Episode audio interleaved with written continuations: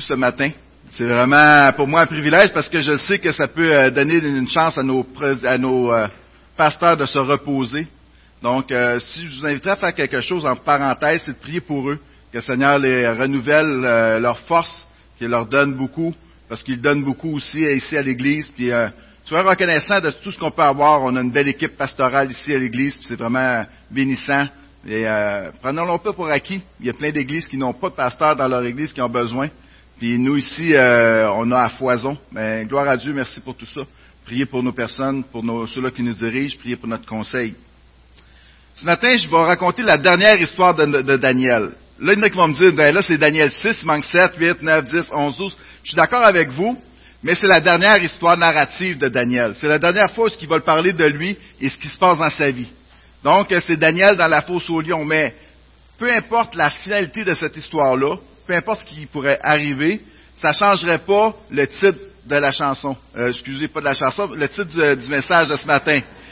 Ça ne changerait pas la finalité. Est-ce que c'est le miracle? Est-ce que c'est que Daniel il a été délivré de la fosse de la gueule des lions qui n'a pas été mangé? Là, si j'ai spoilé quelque chose à quelqu'un, que j'ai dit c'est quoi la fin, ben, je suis désolé si vous ne la connaissiez pas, mais je pense qu'on connaît toute cette histoire-là. Mais si Daniel aurait été dévoré, est-ce que ça l'aurait changé euh, quelque chose de, beaucoup? On n'aurait peut-être pas vu la grandeur de Dieu autant, mais on aurait vu quelque chose qui est important à voir, c'est l'intégrité de Daniel. Et c'est ça que j'aimerais regarder ce matin. Au-delà de cette histoire-là incroyable, que Dieu délivre Daniel de la gueule des lions, il y a l'intégrité de Daniel à travers toutes ces, choses-là. Et c'est ce que j'aimerais, qu'on se rappelle le plus, comment est-ce que ça fait une différence, cette intégrité-là que Daniel avait. Donc, ce que je vous propose ce matin, c'est de regarder l'histoire en quatre volets, et ensuite, je vais vous amener quatre principes qui découlent de cette histoire-là. Mais avant, j'ai une petite histoire pour vous. C'est un soldat qui a interrogé un enfant de 13 ans. Est-ce que tu admets que tu étais à la chapelle 16 mercredi dernier? Oui, mais je n'ai rien pris. Pourtant, t'as entendu jouer la pièce de musique volée, et voici une copie de la partition écrite par un enfant. Et tu n'as pas pris cette pièce. Où est l'original, la partition que tu as volée? L'enfant s'est mis à pleurer. Nous ne l'avons pas volée, dit le père, prenant la défense de son fils. Vous ne dites pas la vérité. Je suis soldat du pape et je dois vous envoyer en prison.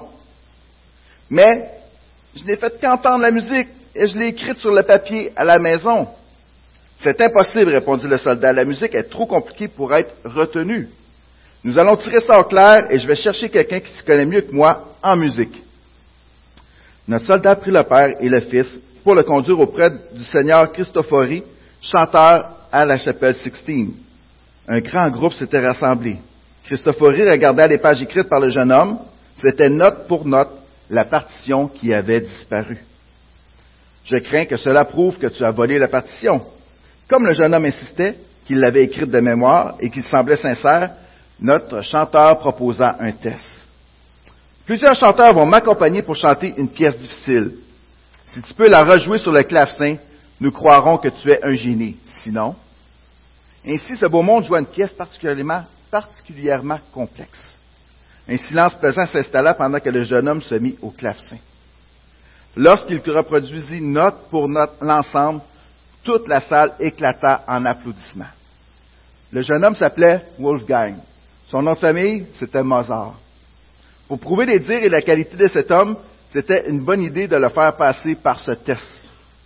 Il est des moments dans la vie où ce que Dieu nous fait passer par les tests pour prouver qui que nous sommes, les génies qu'on peut être et les enfants de Dieu que nous sommes. Et ce matin, ce que j'aimerais qu'on regarde encore aussi, c'est comment est-ce que ça va refléter la vie, la vie de Daniel a été reflétée par le cœur qu'il avait pour Dieu.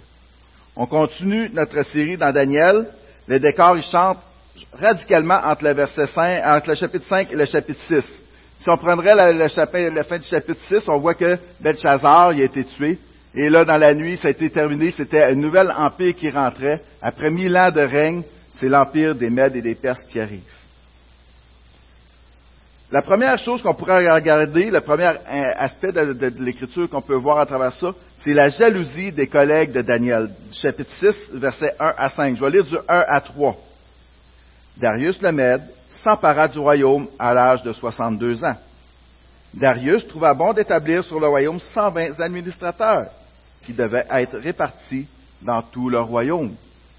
Il mit à leur tête trois responsables, parmi lesquels figurait Daniel.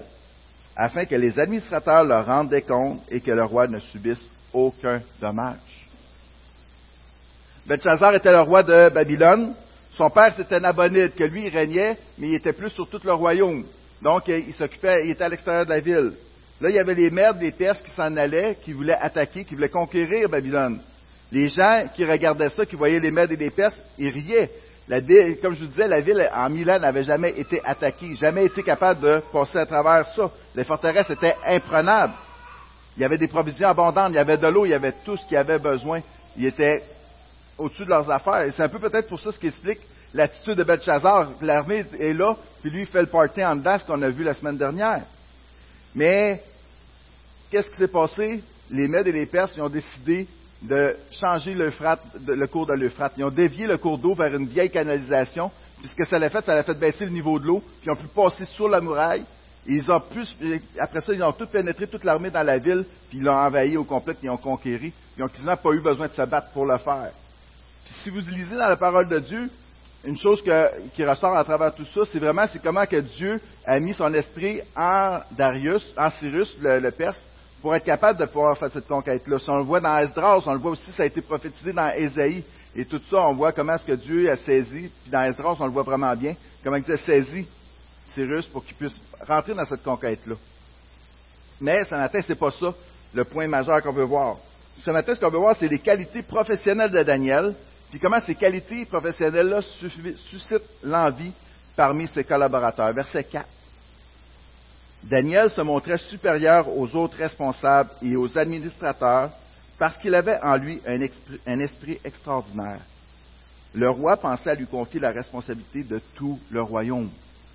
Les responsables et les administrateurs cherchèrent alors une occasion d'accuser Daniel en rapport avec les affaires du royaume. Cependant, ils ne purent trouver aucune occasion de le faire, aucune faute de sa part parce qu'il était fidèle et qu'on ne trouvait chez lui ni négligence ni faute. Ses collègues, Perses et Mèdes, ils étaient verts. Ils étaient verts de jalousie. Ils étaient verts de rage. Ils étaient verts d'envie envers Daniel. Il y avait, tout ce qu'ils voulaient faire, c'était vraiment le mettre, le tasser, parce que pour eux autres, Daniel, c'était un vieux.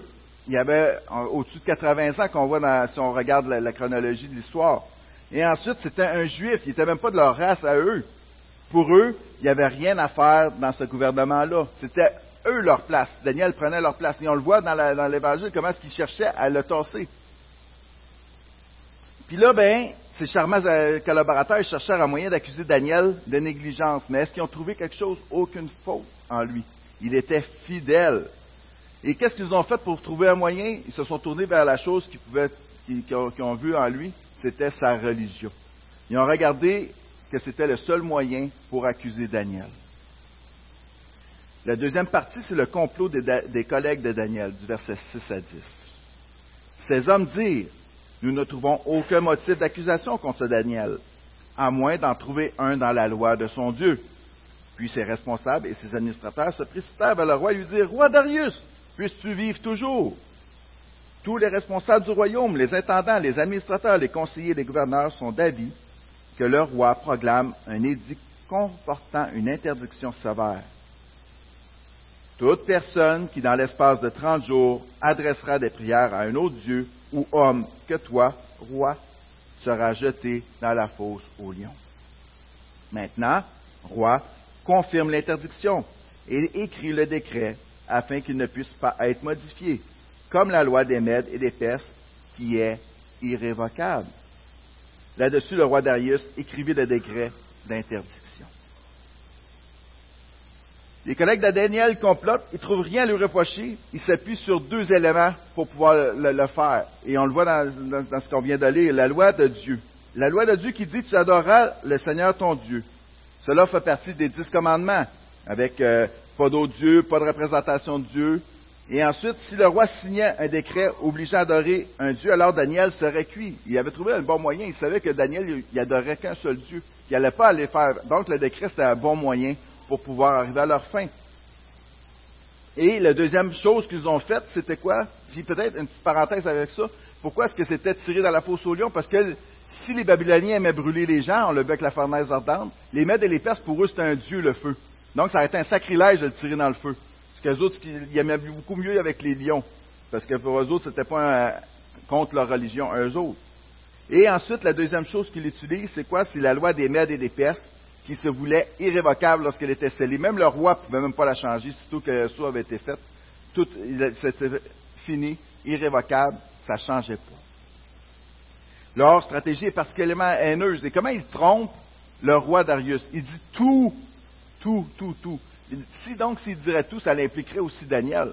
Mais Daniel, c'était la personne visée, donc ce n'était pas tout le monde qui, était, euh, qui avait mis d'avant ce décret-là. C'était vraiment un petit groupe qui voulait euh, avoir la tête de Daniel. Manifestement, on voit que Darius il a été flatté, puis il a, été, il a signé ce décret-là. Si on regarde ça aujourd'hui, si mettons que M. Trudeau ou euh, M. Legault nous demanderait de les adorer, on trouverait ça un peu bizarre. Mais dans ce temps-là, c'était quelque chose qui était assez commun. C'était quelque chose qui arrivait de façon, on, peut le voir à travers les âges. On l'a vu avec le roi de Babylone, avec Nebuchadnezzar, qui s'était fait faire une statue. On l'a vu aussi euh, plus tard dans l'histoire avec les empereurs comme Domitien, Caligula, qui vont se faire adorer comme des dieux. Il y avait aussi euh, les Égyptiens, qui étaient presque une divinité. Pour eux autres, c'était des demi-dieux euh, quand c'était le pharaon. Pour les empereurs, c'était un moyen d'assurer l'unité de leur empire, parce qu'il y avait une adoration commune, ça l'amenait vers eux, et d'engendrer une crainte et un respect autour de leur personne. Dans une société polythéiste, un Dieu de plus, un Dieu de moins, ça changerait quoi? Donc, pour eux autres, ça ne les dérangeait pas. Si notre roi est un Dieu, ben c'est correct, ça fait partie de la même affaire que toutes les autres qu'on a, puis on les adore tous, ces dieux-là. Troisième partie de notre texte, versets 11 à 19, c'est l'intégrité spirituelle de Daniel, de Daniel et sa condamnation. Daniel, il a une longue vie, bien remplie. Il a œuvré euh, en tant que ministre, euh, fonctionnaire dans divers euh, royaumes. Il a été avec Nebuchadnezzar, il était avec Belshazzar, il était avec Nabonide, probablement avec les Mèdes et les Perses. Il a une vie très bien remplie, une vie fidèle. Si on se met à sa place, quand il a entendu ce décret-là qui est signé, qu'est-ce qui est, venu dans sa tête? Qu'est-ce que nous autres, il nous serait venu dans notre tête? Qu'est-ce qu'on aurait pensé à travers tout ça?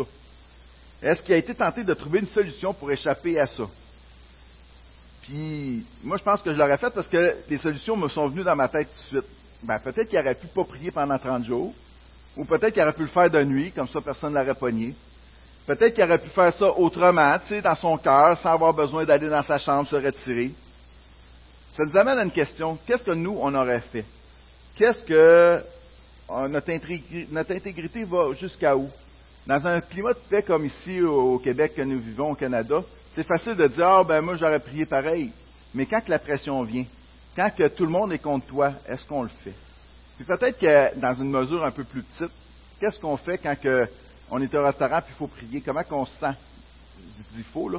Mais quand on veut prier pour remercier pour la nourriture, comment on se sent quand quelqu'un d'autre le fait à la table? Là, on invite les pasteurs à, manger, puis là, ils veulent prier avant, là, au restaurant, tout le monde est là. Comment vous vous sentez? Comment est-ce qu'on est versus ça? Personnellement, je vous dis que mes prières ne sont pas aussi longues qu'à la maison. On va faire ça plus short and sweet. C'est l'intention qui compte. Non, mais euh, on, voit que c'est pas pas toujours facile d'être intègre au maximum. C'est pas quelque chose qui est évident. Et c'est là que l'exemple de Daniel, sous une pression qui était forte, parce que c'est une loi, on n'oublie pas que c'est la loi des Mèdes et des Perses qui est irrévocable. Puis la conséquence, c'est quoi? C'est la fausse au lion. Et on va regarder ce que fait Daniel. On va lire la, suite de l'histoire. Lorsque Daniel fut au courant, de la rédaction au courant de la rédaction de ce décret, il se retira dans sa maison, où les fenêtres de la chambre à l'étage étaient ouvertes dans la direction de Jérusalem. Trois fois par jour, il se mettait à genoux, priait et exprimait sa reconnaissance à son Dieu, tout comme il le faisait avant. Alors ces hommes se précipitèrent et trouvèrent Daniel en train de prier et de supplier son Dieu. Puis se présentèrent devant le roi et lui parlèrent de l'interdiction royale. N'as-tu pas écrit une interdiction d'après laquelle toute personne qui, dans l'espace de trente jours, adresserait des prières à un autre Dieu ou homme que toi, roi, serait jeté dans la fosse au lion? Le roi répondit, cet ordre est aussi sûr que la loi des Mèdes et des Perses, qui est irrévocable. Verset 14. Ils prirent de nouveau la parole et dirent, Roi, Daniel, l'un des exilés de Juda, n'a tenu aucun compte de toi, roi, ni de l'interdiction que tu as écrite, et il fait sa prière trois fois par jour. Le roi fut très attristé quand il entendit cela. Il prit à cœur de délivrer Daniel, et jusqu'au coucher du soleil, il s'efforça de le sauver. Mais ces hommes insistèrent auprès du roi et lui dirent, Sache, roi, que d'après la loi des Mèdes et des Perses, aucune interdiction ni aucun décret confirmé par le roi ne peut être modifié. Alors le roi donna l'ordre de faire venir Daniel et de le jeter dans la fosse aux lions. Le roi dit à Daniel, Que ton Dieu que tu sers avec persévérance veuille te délivrer. On apporta une pierre et on la plaça sous l'ouverture de la fosse. Le roi y apposa l'empreinte de son anneau et de l'anneau de ses hauts fonctionnaires afin que rien ne puisse être modifié pour Daniel. Le roi se rendit ensuite dans son palais, dans son palais. Il passa la nuit sans manger, sans faire venir de danseuse devant lui et sans parvenir à trouver le sommeil. L'intégrité de Daniel est remarquable. Puis ça, je voudrais le résumer en une seule phrase. Il vit pour Dieu, quels que soient les agissements des gens autour de lui. On va le répéter. Il vit pour Dieu, quels que soient les agissements des gens autour de lui. Pour moi, le secret de son intégrité se résume à une décision prise quand il avait 15-17 ans. On le voit dans Daniel 1. Si vous n'avez pas entendu Daniel 1, le message, le contexte, c'est Daniel qui est, un, juif à Jérusalem, qui est déporté à Babylone. Il se retrouve tout seul. Il n'y a pas de parents, il n'y a pas de sacrificateur, il n'y a personne. Il est tout seul. Et euh, qui est-ce qui aurait pu dire, ben, tu peux faire ce que tu veux ou tu peux pas faire ce que tu veux? Il n'y avait rien. Il aurait pu faire ce qu'il voulait. Mais dans Daniel 1.8, on voit Daniel pris la ferme décision de ne pas se souiller en consommant les plats servis à la table du roi et le vin de ses banquets. Le mot-clé, c'est ferme décision. Ça, ça a changé la vie de Daniel au complet. Cette ferme décision-là, cette ferme intention de ne pas se souiller. Et c'est ce qui guide sa vie au complet. Donc, il continue à prier trois fois par jour devant la fenêtre, comme avant, il ne change pas ses habitudes. Une chose qui est vraiment, euh, que pour moi, je regarde dans le texte que je vois, qui est vraiment, il ne prie pas pour la délivrance. Il ne prie pas, Seigneur, délivre-moi, euh, fais en sorte que le roi change ou qu'il y ait un autre. Non, il, amène sa reconnaissance à Dieu. Il prie, il est reconnaissant ce que Dieu a fait. Puis il n'est pas là pour dire, sauve ma peau, Seigneur. Non, Seigneur, merci pour tout ce que tu as fait, malgré qu'il y a une foule de pression devant lui, malgré qu'il sait qu'il va aller vers la, la, la, fosse au lion s'il se fait prendre, malgré que probablement qu'il n'est pas fou, il sait que c'est un piège qui a été tendu contre lui. C'est un homme qui était de valeur, quelqu'un qui était de qualité. Même le roi, il est triste de voir ce qui peut arriver qu'on voit dans le texte. Puis quand les hommes y arrivent, ils continuent de le faire. Donc, l'étau se resserre autour de Daniel. Et qu'est-ce qu'on voit? On voit que le roi est affligé. Il réalise qu'il a été euh, trompé mais il ne peut plus rien pour arrêter ce qui a été lancé. Il a essayé jusqu'au soir, mais il voyait qu'il n'y avait rien à faire. Il cherche une solution. Peut-être qu'il voudrait nourrir les bêtes à l'avance, peut-être qu'il voudrait euh, donner une épée à Daniel, peut-être qu'il aurait pu avoir plein de solutions, mais non, c'était irrévocable, il n'y avait aucune solution. La seule chose qu'il pouvait faire, c'est mettre Daniel dans la fosse avec les lions, puis attendre. Maintenant, la dernière partie, c'est l'intégrité spirituelle de Daniel et ses conséquences du verset 20 à 29. Le roi se leva tôt le matin avec l'aurore et se précipita à la fosse aux lions. Et s'approcha de la fosse, il appela Daniel d'une voix triste et lui demanda Daniel, serviteur du Dieu vivant, ton Dieu que tu sers avec persévérance, a-t-il pu te délivrer des lions Daniel répondit au roi Roi, puisses-tu vivre toujours? Mon Dieu a envoyé son ange et fermé la gueule des lions. Ils ne m'ont fait aucun mal, parce que j'ai été trouvé innocent devant lui. Devant toi non plus, roi, je n'avais rien fait de mal. Le roi fut alors tout heureux et ordonna de faire sortir Daniel de la fosse. Daniel fut retiré de la fosse. On ne trouva aucune blessure sur lui parce qu'il avait eu confiance en son Dieu. Le roi ordonna que les accusateurs de Daniel soient amenés et jetés dans la fosse aux lions avec leurs enfants et leurs femmes. Avant qu'ils ne soient parvenus au fond de la fosse, les lions attrapèrent, les attrapèrent et brisèrent tous leurs os. Après cela, le roi Darius écrivit à tous les peuples, à toutes les nations, aux hommes de toute langue qui habitaient tout l'Empire, que la paix vous soit donnée en abondance. J'ordonne que dans toute l'étendue de mon royaume, on ait de la crainte et un profond respect pour le Dieu de Daniel. En effet, il est le Dieu vivant et il subsiste éternellement. Son royaume ne sera jamais détruit et sa domination durera jusqu'à la fin. C'est lui qui délivre et qui sauve, qui accomplit des signes et des miracles dans le ciel et sur la terre. C'est lui qui a délivré Daniel de la griffe des lions. Daniel prospéra sous le règne de Darius, c'est-à-dire de Cyrus le Perse.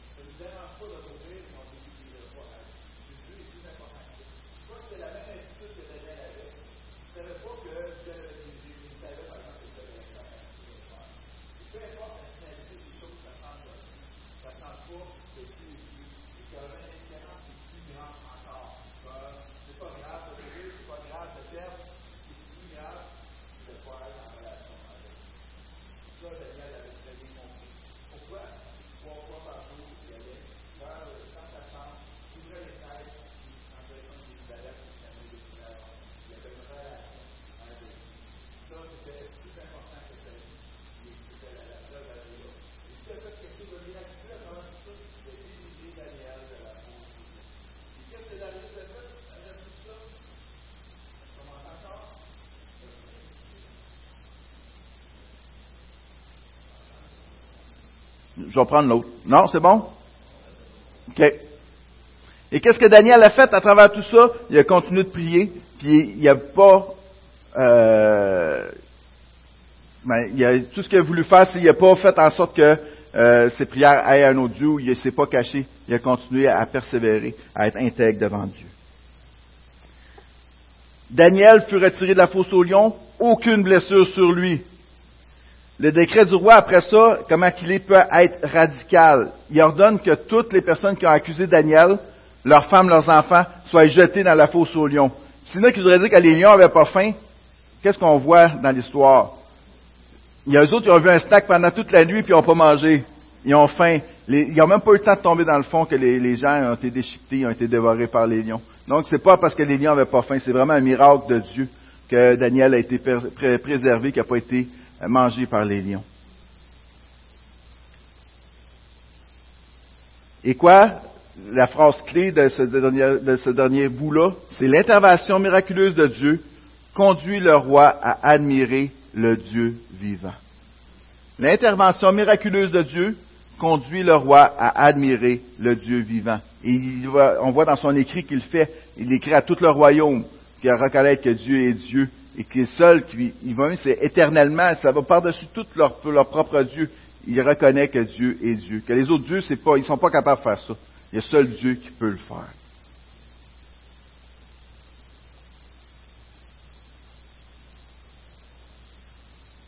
Et c'est la fin de notre histoire. Maintenant, j'aimerais avoir quatre principes qu'on peut regarder à travers ça. Quatre exemples qu'on a à travers. Il y a Daniel, il y a le Darius, il y a les personnes aussi qui sont à côté de lui. On va regarder ces principes-là. Le premier principe que j'aimerais qu'on regarde, c'est cultiver l'humilité. Le roi Darius aurait dû se méfier de la flatterie de sa cour. Le roi Darius aurait dû euh, cultiver l'humilité. Parce qu'il était sensible à la flatterie, parce que se faire adorer, pour lui, il n'a pas dit euh, ah, attends un peu, là, j'ai pas besoin de ça. Non, il a répondu favorablement à la flatterie de ses conseillers.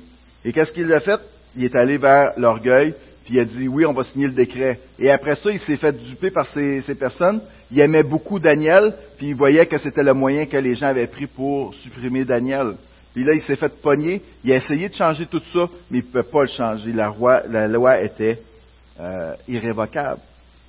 C'est un des grands dangers qui nous guette à tous, à toutes nous autres. Rechercher la gloire, rechercher l'approbation des autres, c'est quelque chose qu'on doit veiller à ça à tous les jours de notre vie. Quand quelqu'un nous dit un beau commentaire, quand quelqu'un nous dit ah, tu fais ça super bien, comment est-ce qu'on réagit? Ça fait du bien. Est-ce que vous êtes d'accord avec moi? T'es bien bon, Martin. Ah, ça fait du bien. Mais qu'est-ce que j'en fais après? Est-ce que je l'utilise de la bonne façon? Est-ce que j'y vais avec l'humilité? Est-ce que j'ai une reconnaissance que ce que Dieu m'a donné, c'est ce qui permet de pouvoir bénir les autres? Ou ce que Dieu m'a donné, les qualités les dons, permettent aux gens de pouvoir en bénéficier alentour de moi? Ou je m'en sers pour ma propre gloire, pour ma propre personne? Il y a eu des gros échecs euh, qui ont été faits après des victoires, des victoires super spirituelles qui étaient super bonnes. C'est comme Pierre. Pierre était avec Dieu, avec Jésus, puis Jésus lui dit, qui tu dis que je suis? Qu'est-ce qu'il dit? Il dit, tu es le Fils de Dieu vivant. Je vais juste le trouver pour être sûr. Il dit, tu es le Christ, le Fils du Dieu vivant. Puis euh, c'était quelque chose qui était extraordinaire que Pierre dit. Et tout de suite après, on voit que il veut pas que Jésus meure. Il dit, ah non, non, ça t'arrivera pas, Seigneur, je veux pas que tu le fasses. Puis moi, je vais empêcher ça. Et qu'est-ce que Dieu dit arrière Satan? Tu es en train de faire l'œuvre de Satan. Tu n'es pas en train de faire mon œuvre à moi. On voit que ça suit dans le texte, c'est vraiment pas loin, là. Parce qu'il confirme que Jésus-Christ est le Fils du Dieu vivant. Puis tout de suite après, il dit, non, non, je veux pas que tu ailles vers ta fin, je veux pas que tu ailles vers ta délivrance que tu veux faire. Moi, je vais empêcher ça, Seigneur. Ensuite, on peut voir aussi à Jéricho, quand à Caen, il vient d'avoir de délivrer Jéricho, les murailles sont tombées, puis là, ben Dieu, il a, mis des choses euh, par interdit, pas le droit de prendre de trésor, pas le droit de prendre rien. Puis qu'est-ce qu'Acan il fait? Il prend un manteau, puis il prend des, choses de valeur, puis il les cache et ce péché-là. Ils viennent juste d'avoir une délivrance incroyable de Dieu à Jéricho. Comment est-ce que sans sortir une épée, ils ont pu conquérir cette ville-là cette ville, cette qui était imprenable, juste avec des trompettes puis des sauts avec du feu dedans. C'est incroyable quand même. Et qu'est-ce qu'il fait? Dieu vient de leur dire de rien prendre et lui, il prend quelque chose. Pourtant, il a vu l'œuvre de Dieu, une œuvre incroyable. Après ça, on peut voir aussi avec l'église d'Antioche, euh, excusez, avec l'église à Jérusalem, il y a eu plein de conversions juste après euh, que Jésus, euh, quand ils ont reçu, après la Pentecôte, quand ils ont reçu euh, le Saint-Esprit. Puis là, l'Église est en effervescence, ça va super bien, les gens donnent, puis Ananias, Saphira qui arrive, et ils mentent à Dieu. Ils disent, ils mentent, ils mentent sur le montant qu'ils ont donné, puis Dieu les punit de mort à travers tout ça. Pourtant, ils ont vu l'œuvre de Dieu, ils voient tout ce qui se passe. Ils auraient pu dire, ben moi je donne pas toute la, valeur de mon champ, ça aurait été correct de le faire. Mais non, ils ont voulu par orgueil, ben, montrer que les autres avaient tout donné ce qu'ils avaient fait. Et les exemples manquent pas. Dans notre vie aussi, les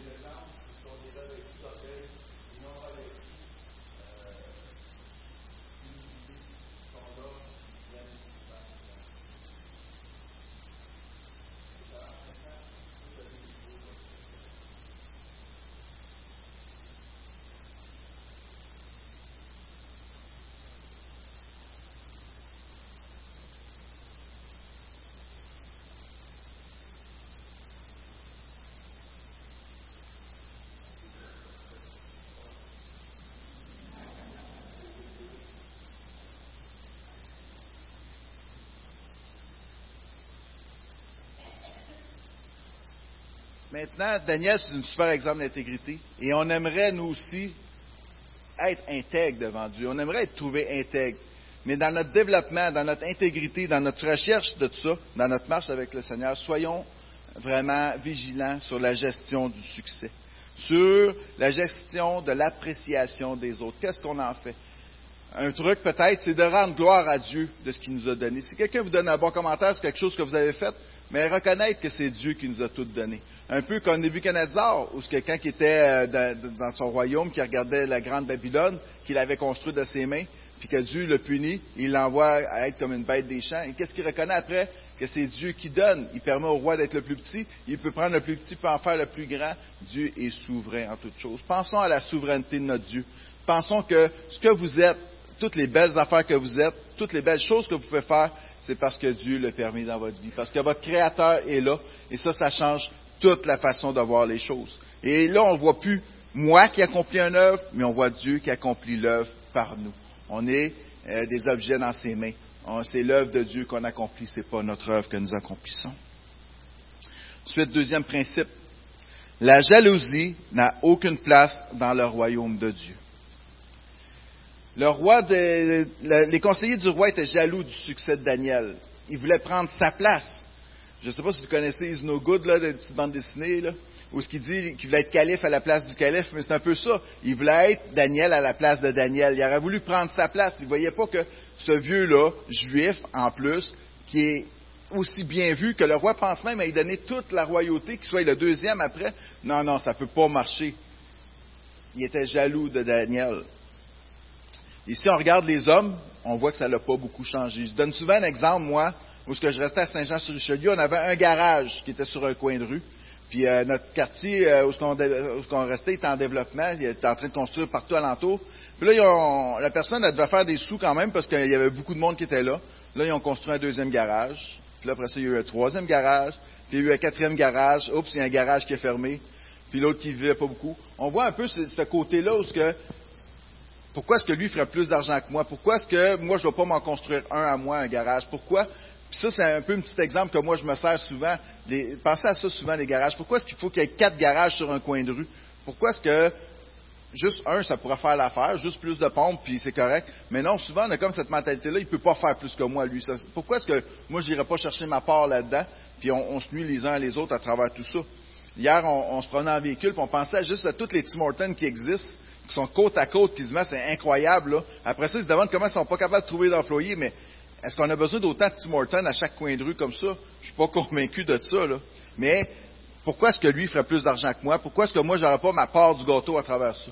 Il y a un peu de la jalousie là-dedans. Dans la parole de Dieu, on voit plusieurs exemples de jalousie. On voit que Joseph a été vendu par ses frères parce qu'il était jaloux, comme que son père le considérait versus eux autres. Il aurait voulu avoir cette même considération-là, ils étaient jaloux de, Joseph. Ils ont pensé à le faire mourir, mais finalement, ils l'ont vendu comme esclave. Ensuite, il y a Saül qui a voulu tuer David parce qu'il était jaloux de David. À combien de reprises?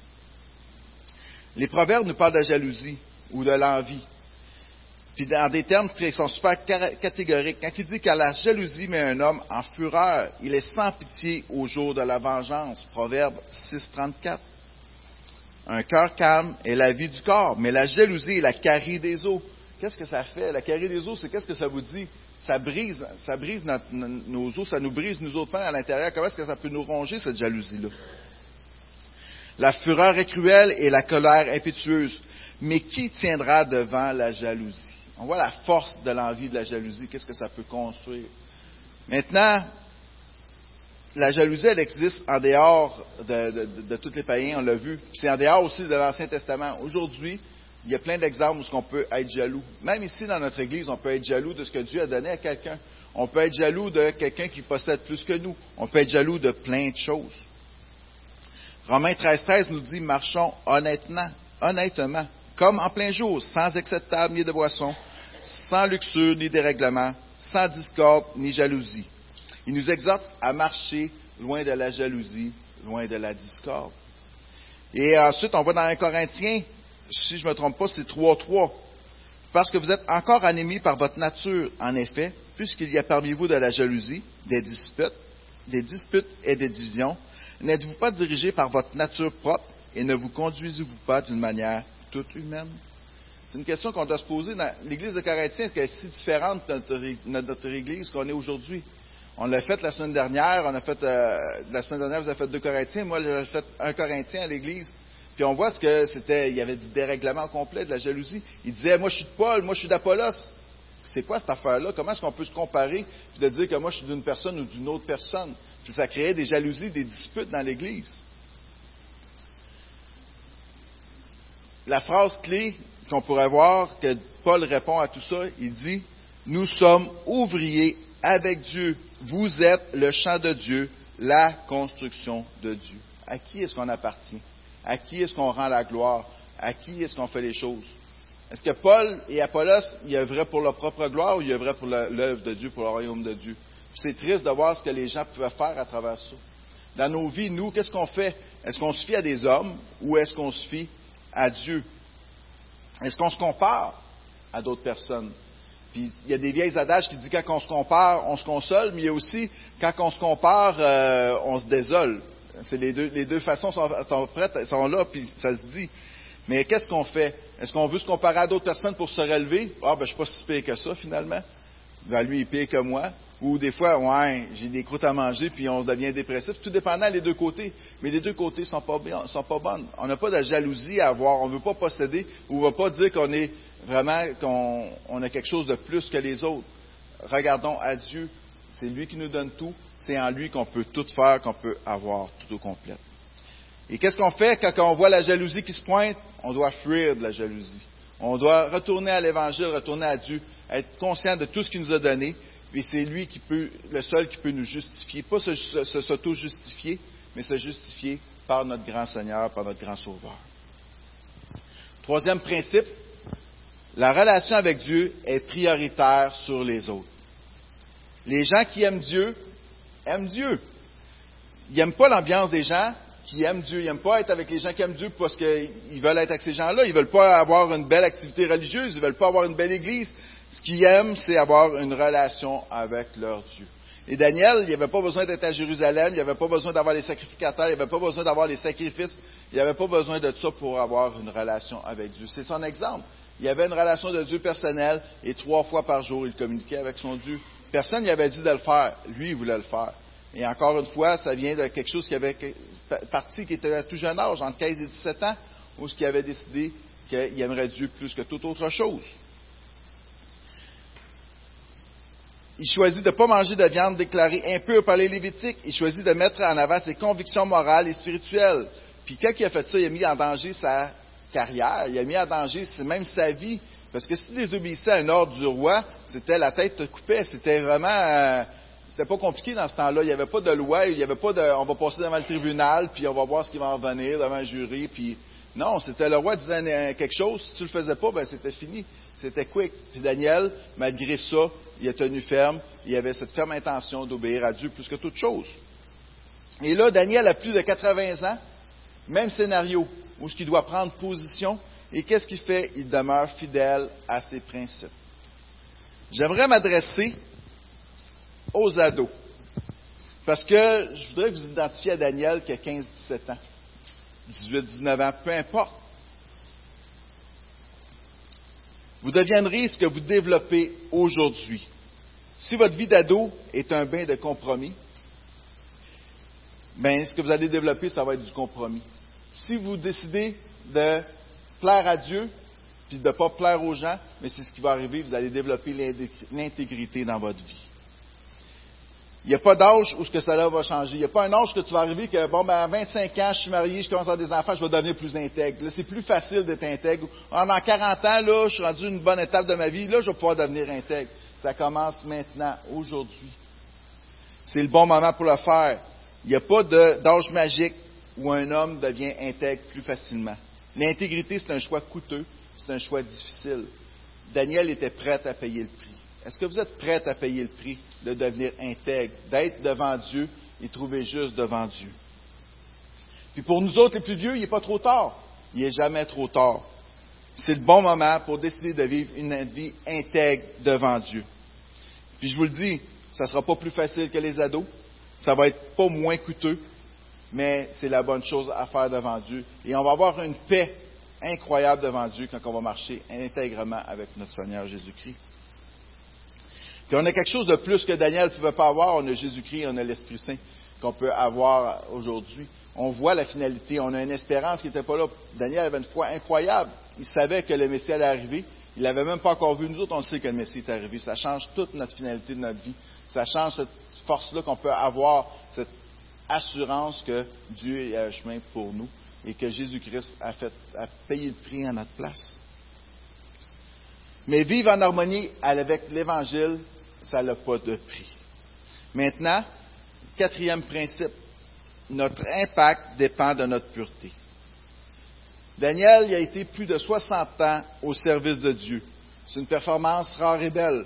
Là, tantôt, on regardait les images, M. Alexanian, là, ça fait peut-être au-dessus de tout ça que lui, il sert fidèlement à Dieu. 90 ans d'existence. Puis je me souviens de lui quand j'étais jeune, puis il a toujours été fidèle, il a toujours eu à cœur le Québec. C'est un exemple incroyable, comme Daniel est un, exemple incroyable. Daniel, c'est un homme exemplaire. Il a, vécu une vie, qu'on on peut se demander si on serait capable de la vivre, cette vie-là. Pourquoi est-ce que Dieu a utilisé cet homme aussi longtemps?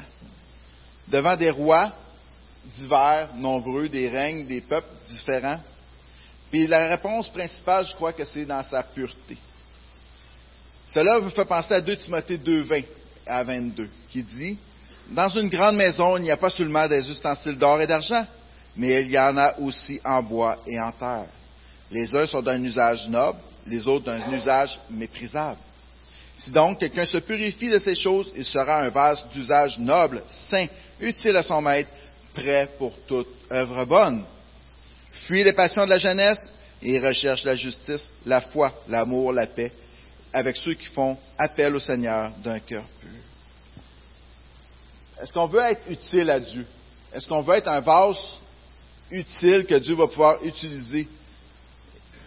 La, parole de Dieu nous invite à fuir les passions de la jeunesse, à fuir toutes les choses qui ne sont pas bonnes devant nous. Et rechercher quoi? La justice, la foi, l'amour, la paix. Puis ça, ça ne se fait pas tout seul. Ça se fait avec ceux qui ont la même conviction que nous, qui veulent aussi faire appel au Seigneur pour avoir un cœur pur. Ça se fait ensemble à l'Assemblée. Puis souvent, il peut arriver des frictions dans une église, il peut arriver plein de choses, mais dites-vous que Dieu est en train de purifier, de nous purifier, de faire des changements incroyables dans notre vie. Puis je le disais un peu dans mon témoignage, tout ce qui peut m'avoir arrivé de plus mauvais dans ma vie, Dieu l'a utilisé pour faire sortir des choses et me rendre mieux pour lui. Dieu fait un travail incroyable à travers ça. Puis n'ayons pas peur de ce qui peut se passer entre nous autres. N'ayons pas peur de la pureté que Dieu veut avoir. Puis au lieu d'accuser les autres, au lieu d'être jaloux, au lieu de regarder à toutes sortes de choses, mais regardons l'œuvre que Dieu veut faire qu'est-ce que Dieu veut adresser à ma vie? Seigneur, qu'est-ce que tu veux que je change pour être plus saint aujourd'hui? Un travail de vie incroyable, un travail de vie qui va durer toute notre vie, jusqu'à on pourra pas prendre notre retraite de tout ça, c'est la sanctification de notre cœur. Puis Dieu nous révèle, une chance qu'il ne m'a pas tout révélé les choses de ma vie d'un coup, mais petit peu par petit peu, il révèle des choses, puis on travaille. Puis des fois, on n'a pas la force de faire ces choses-là, mais Dieu nous donne la force. je vous invite, si vous avez de la misère à partir dans votre vie, vous n'êtes pas capable de le faire, ben c'est correct, c'est pas à vous de le faire. Le Seigneur dit que c'est lui qui va faire les choses pour nous, mais demandez-lui de le faire. Demandez-lui de vous donner la force d'être transformé, de vous laisser guider par lui. Puis comme Daniel l'a fait, ayez cette ferme intention de plaire à Dieu plutôt qu'aux hommes. Ça va changer radicalement votre vie, ça va changer votre façon d'être, ça va changer votre façon de vivre l'Évangile. En conclusion, j'inviterai euh, Sylvain à s'avancer pour le dernier chant pendant que je vais donner la, conclusion. Je vais juste répéter les quatre points, les quatre principes de vie qu'on a été invité par le, passage de Daniel à avoir dans notre vie. Un, cultiver l'humilité. Revêtir ce manteau d'humilité-là, de rester Dieu, travailler dans notre vie et d'être reconnaissant de ce que Dieu fait en nous. Deux, la jalousie n'a aucune place dans le royaume de Dieu. Aimons nos frères tendrement. Soyons pas jaloux de ce qu'ils peuvent avoir. Soyons reconnaissants de ce que nous avons de Dieu. Puis soyons reconnaissants que ce que Dieu leur a donné de plus, ben, c'est tant mieux. C'est correct comme ça. Eux autres, ils ont une tâche qui est différente devant Dieu. Moi, ma tâche, c'est quoi? Juste regarder avec moi ma relation avec Dieu. Trois, la relation avec Dieu est prioritaire sur toutes les autres relations. Quatre, notre impact dépend de notre pureté. D'être pur devant Dieu, ça va avoir un impact alentour de nous. Comme Daniel a eu un impact incroyable auprès des autres personnes. Les rois, ils voulaient donner toute la, ils voulaient donner être le deuxième partout parce qu'ils voyaient cette pureté-là en, Daniel. Daniel était un exemple et le roi pouvait reconnaître que Dieu est Dieu par la vie de Daniel. Est-ce que les gens alentour de nous voient que Dieu est Dieu par nos vies que nous menons alentour, où on vit une vie qui est insipide, qui n'est pas différente de la vie des autres? Soyons ce que nous professons être. Soyons des enfants de Dieu soyons des témoins de l'évangile de Jésus-Christ à travers toute notre société, à travers Saint-Hyacinthe et la place où ce que Dieu vous a placé. On va prier avant le chant.